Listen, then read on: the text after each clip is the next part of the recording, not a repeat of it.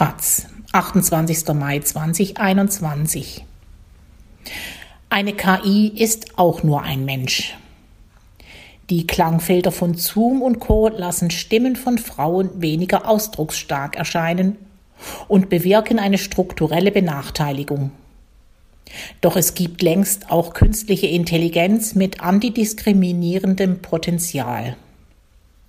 Von Arabella Wintermeyer die Stimmen von Frauen werden in Online-Gesprächen benachteiligt, haben Forscherinnen herausgefunden. Meldungen wie diese bringen das Bild nüchterner Technologie zum Bröckeln. Doch wenn digitale Anwendungen diskriminieren, liegt das meist an den Menschen, die sie entwickeln.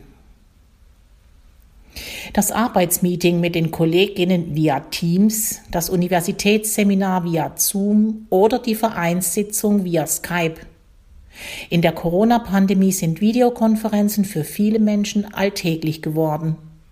Umso gewichtiger sind die Erkenntnisse einer kürzlich veröffentlichten Studie der Universität Magdeburg.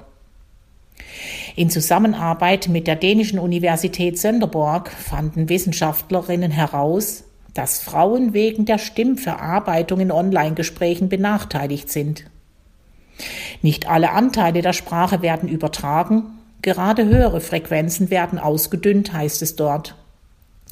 In der Konsequenz werden weibliche Redebeiträge als weniger ausdrucksstark, kompetent und charismatisch wahrgenommen. An der Entwicklung von Informationstechnik sind nun mal vor allem Männer beteiligt.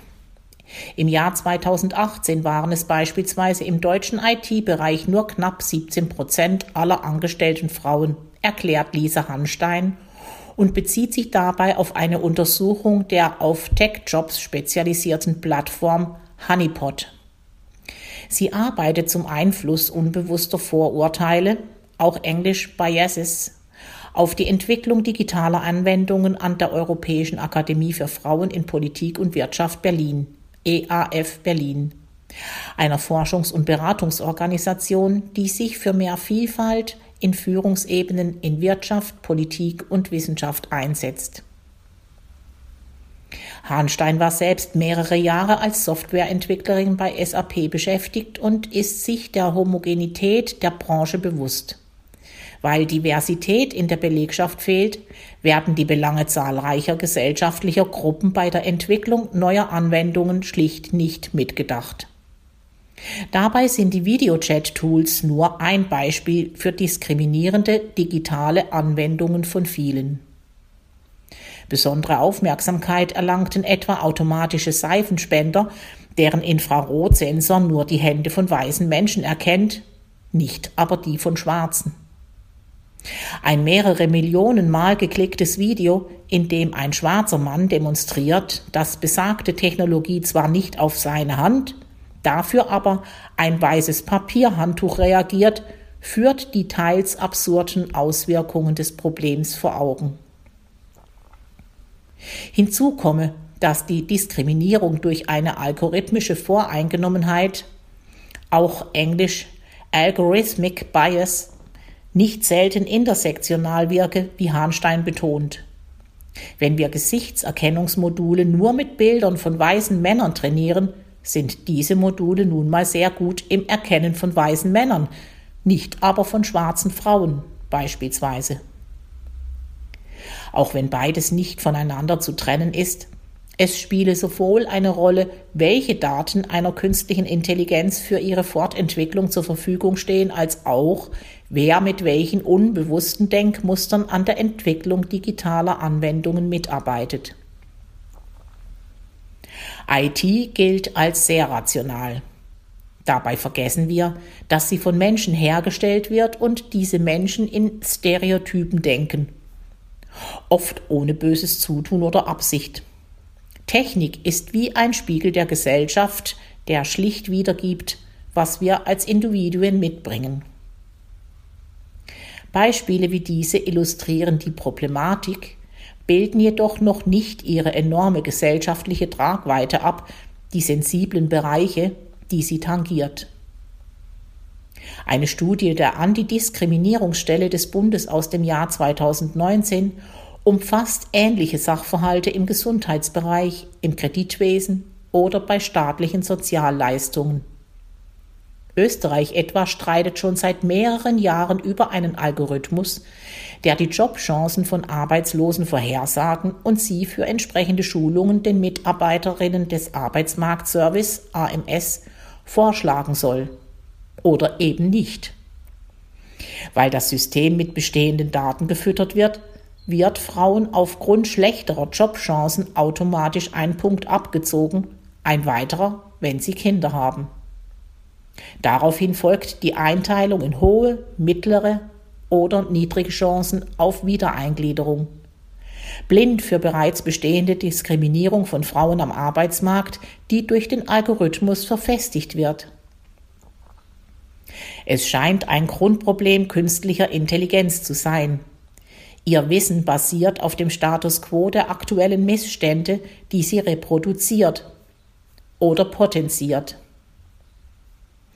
In Deutschland könnte das Online-Zugangsgesetz, wonach ab Ende 2022 die Verwaltungsdienstleistungen von Bund und Ländern online angeboten werden sollen, zu einem ähnlichen Prüfstein werden. Dabei geht es um fast 600 Leistungen, von Führerscheinbeantragung über Namensänderungen und Eheschließungen bis hin zur Einbürgerung, die digitalisiert werden sollen. Es sind teilweise kritische Dinge, über die entschieden werden soll, und die Tragweite ist ungleich größer. Bei einer diskriminierenden Einzelentscheidung einer Person gegenüber einer anderen gibt es immerhin eine gewisse Transparenz. Die Entscheidung eines ganzen IT-Systems betrifft im Gegensatz dazu viel mehr Menschen und sie ist wesentlich weniger sichtbar. Die betroffene Person kann den Vorgang nicht richtig nachvollziehen, weil die Funktionsweise der Anwendung undurchsichtig ist, so Harnstein. Die EU-Kommission hat Ende April einen KI-Gesetzesvorschlag vorgelegt, um derartig große Herausforderungen genauer zu regeln.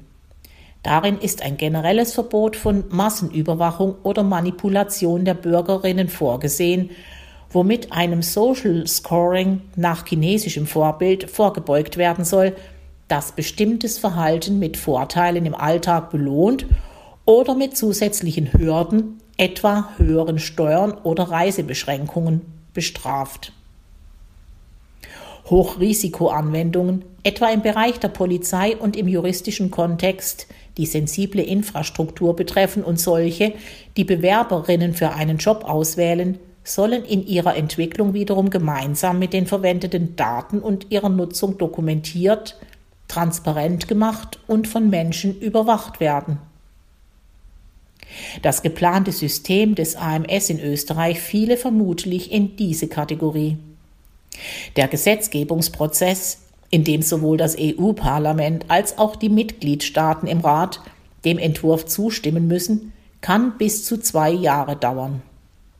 Bei aller Dringlichkeit ein Bewusstsein für das Diskriminierungspotenzial von Algorithmen zu schaffen und an den menschlichen Stellschrauben zu drehen, die letztlich dafür verantwortlich sind, betont Hanstein die Bedeutung von künstlicher Intelligenz, die Chancen, die sie im Alltag der Arbeitswelt eröffnet.